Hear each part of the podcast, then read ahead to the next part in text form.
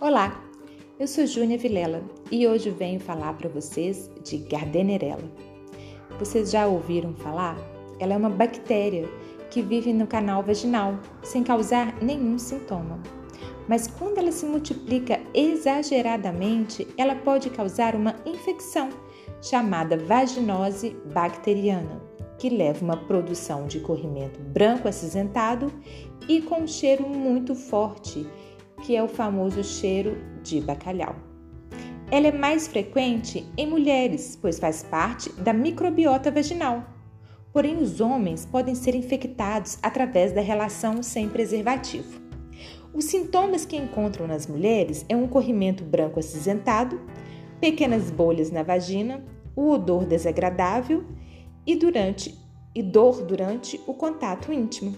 Nos homens, pode causar vermelhidão no prepúcio, glande ou ureta, dor a urinar, coceira no pênis e secreção amarelada na ureta. Nos homens, eles quase não apresentam sintomas.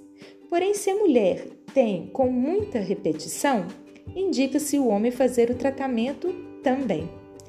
A Gardnerella não é considerada uma infecção sexualmente transmissível. Ela pode causar esta infecção devido ao uso de DIU, devido lavagem é, do canal vaginal, a duchinha, colocar o dedo dentro da vagina, que vai aumentar esse pH, vários parceiros. E eu recomendo, sim, mais uma vez, o uso do comprimido de óleo de coco, que é natural e melhora muito estes sintomas.